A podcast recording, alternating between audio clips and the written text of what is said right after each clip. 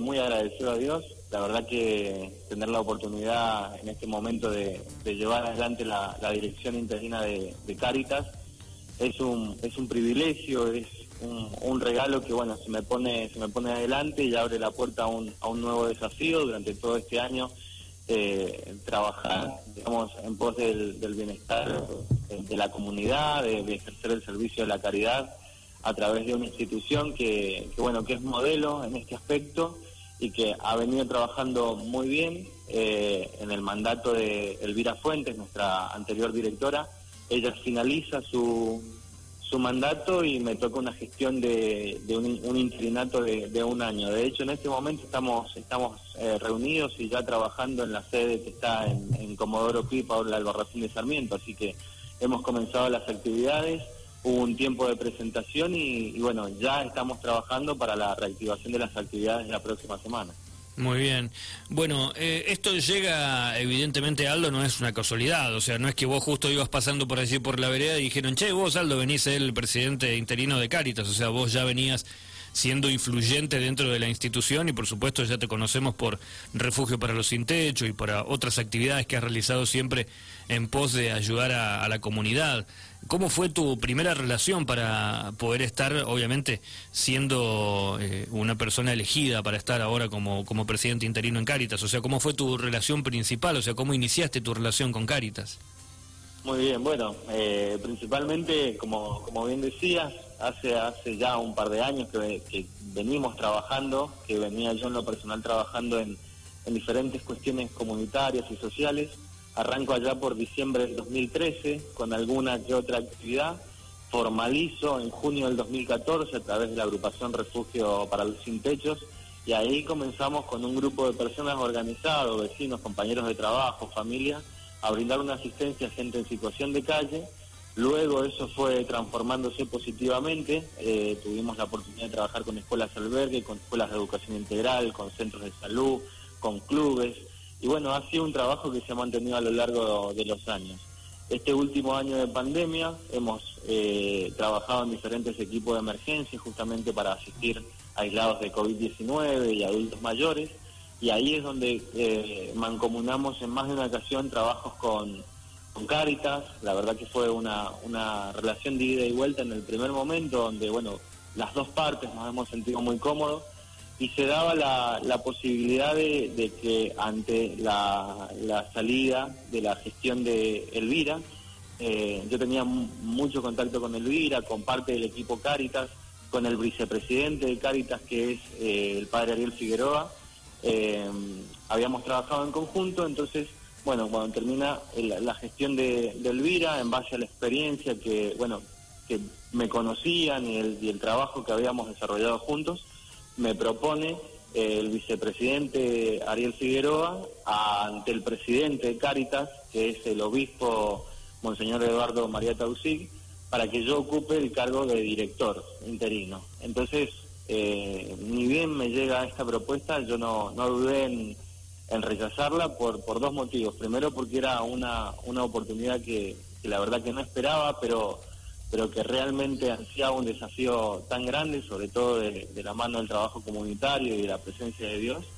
Y, y por otro lado era algo que, como había visto la gestión de Cáritas en los últimos en el último tiempo, en los últimos años, y había sido muy, muy positiva, eh, coincidíamos que yo pensaba que, no iba a ser muy difícil conducir un grupo comprometido, pero hay, un grupo que se mantiene, que tiene diferentes áreas de trabajo, que es muy comprometido. Eh, entonces, ya cuando contás con gente que tiene que tiene esa vocación, que tiene esa espiritualidad, esa, ese amor por el servicio de la caridad, básicamente era venir, eh, trabajar, hacer generar algunas pautas de trabajo y, reactivar actividades. Entonces, la verdad que acá el, afortunado soy, soy yo, estoy muy agradecido, sinceramente, como te vuelvo a repetir, Dios me da una oportunidad que, que me ha conmovido y que ya hay que poner manos a la obra para, para enfrentar el año que tenemos por delante. Bien, estamos hablando con Aldo Ferreira, presidente interino de Caritas San Rafael. Aldo, Pregunta que eh, va un poquito más allá, porque obviamente vos hablaste de, gracias a Dios, dijiste dos o tres cosas más que tienen que ver con tus creencias, tu fe, Pero mm, algo tiene que haber pasado en algún momento, porque vos esto lo venís haciendo desde, toda tu vida prácticamente, eh, algo tiene que haber hecho el clic en algún momento y dijiste, voy a comenzar con esto, con aquellas primeras actividades que vos hiciste hace ya una década, pongamos un número. Eh, ¿Qué fue lo que te hizo tener ese sentir, o desde chico, desde joven? Eh, viste ejemplo, viste gente, lo viviste vos desde, desde adentro, desde un lado, del otro. ¿Qué fue eso que, que hizo en, tu persona como adulto decir voy a comenzar a hacer esto? Voy a trabajar, voy a, voy a ver cómo tengo mis recursos, pero voy a tratar de invertir tiempo en esto que es eh, no, es otra cosa que invertir vida por los demás, ¿no? Sí, eh, sí, principalmente siempre tuve, estuve, estuve muy cerca de gente que estaba muy comprometida desde chico con con algunos trabajos comunitarios. Eh, vi a mi abuela trabajar mucho tiempo eh, en una Cáritas, en la Cáritas de la parroquia de Lourdes en su momento. Yo ya desde la época del secundario tenía algunas inquietudes y habían algunos compañeros que me, que me acompañaban y yo trataba de hacerme parte, eh, por otro lado, digamos, de, algunas causas, de trabajar, por, en fin, de tratar de transformar, aunque sea mínimamente, la, la realidad de alguien o de algo y luego, que creo que fue el clic, la, la bisagra, yo quedo en situación de calle.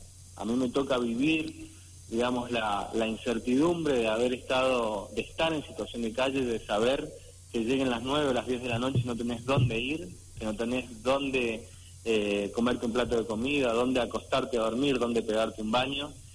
Y cuando eso sucede, eh, hay un solo camino, ir para, para adelante aferrándose a lo que tenemos arriba. Y así fue. Yo entendí que eso era una, una prueba que Dios me daba y que a través de esa prueba iba a lograr un cierto entendimiento.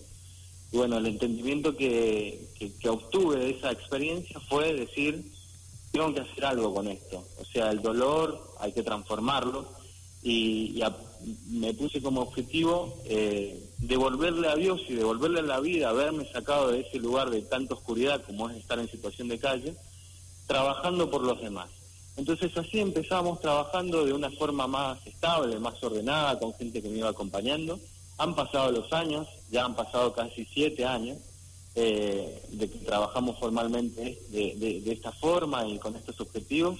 Y hoy me encuentro con, con la dirección de Cáritas eh, trabajando acá, que estamos en la sede, como que todavía me cuesta creerlo.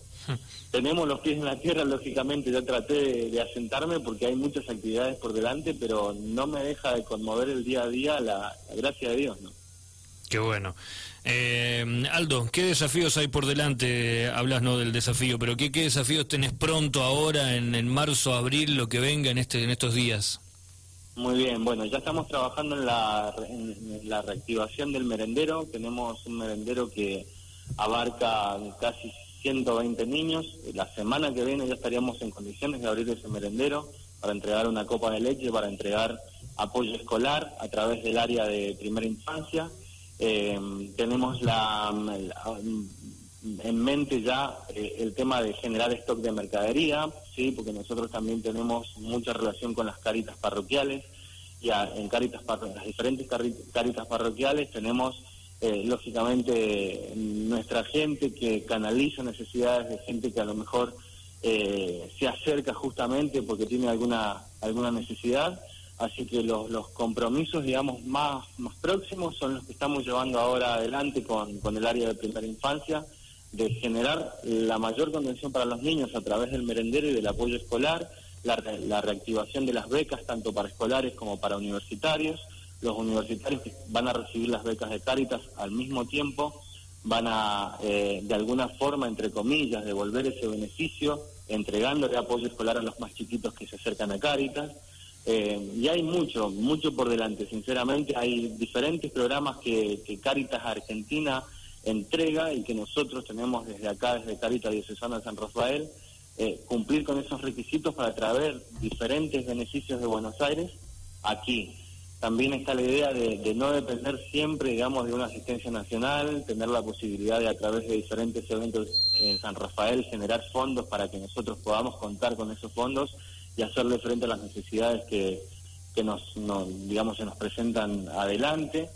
También formar el mismo equipo que tenemos, ya formarlo y ordenarlo en caso de emergencia, de asistencia en, distritos, en diferentes lugares de San Rafael, eh, capacitaciones laborales seguramente, vamos a ver la posibilidad de generar eh, gestiones para, que el CEFJA que funcionaba antiguamente aquí en, en Cáritas vuelva a funcionar. La idea justamente es no solamente la asistencia inmediata o en emergencia de mercadería, sino también entregarle a la comunidad herramientas de capacitación, herramientas de inserción laboral y que los chiquitos también tengan un lugar de contención más, más allá de tomarse una copa de leche. Bien, bien, Aldo, clarísimo lo que nos contás. ¿Cómo hace la gente para sumarse a Cáritas? ¿Cómo puede encontrarlos? ¿Dónde es el lugar físico? ¿Un teléfono? ¿Hay redes sociales? Bien, principalmente la sede principal de Cáritas está ubicada en Paula Albarracín de Sarmiento 1288, esquina Comodoro Pi esta es eh, nuestra sede. Vamos a estar, aquí funciona también un centro de salud, entonces si no se encuentra por algún motivo alguno de los miembros de Cáritas, la mayoría de los días de la semana en la mañana vamos a estar, pero por algún motivo si hemos salido a hacer una asistencia o estamos en alguna reunión de gestiones, pueden hablarlo con, con, gente que está aquí ubicada en el centro de salud eh, y, nosotros nos ponemos en contacto. Y si no, hasta que nos, nos reordenemos, eh, pueden llamarme al 264 69 63 64 es mi teléfono personal. Hacemos ahí alguna comunicación para que para bueno gestionar alguna reunión y, llamar a los voluntarios. Aquel que quiera ser parte de Caritas tiene las puertas abiertas.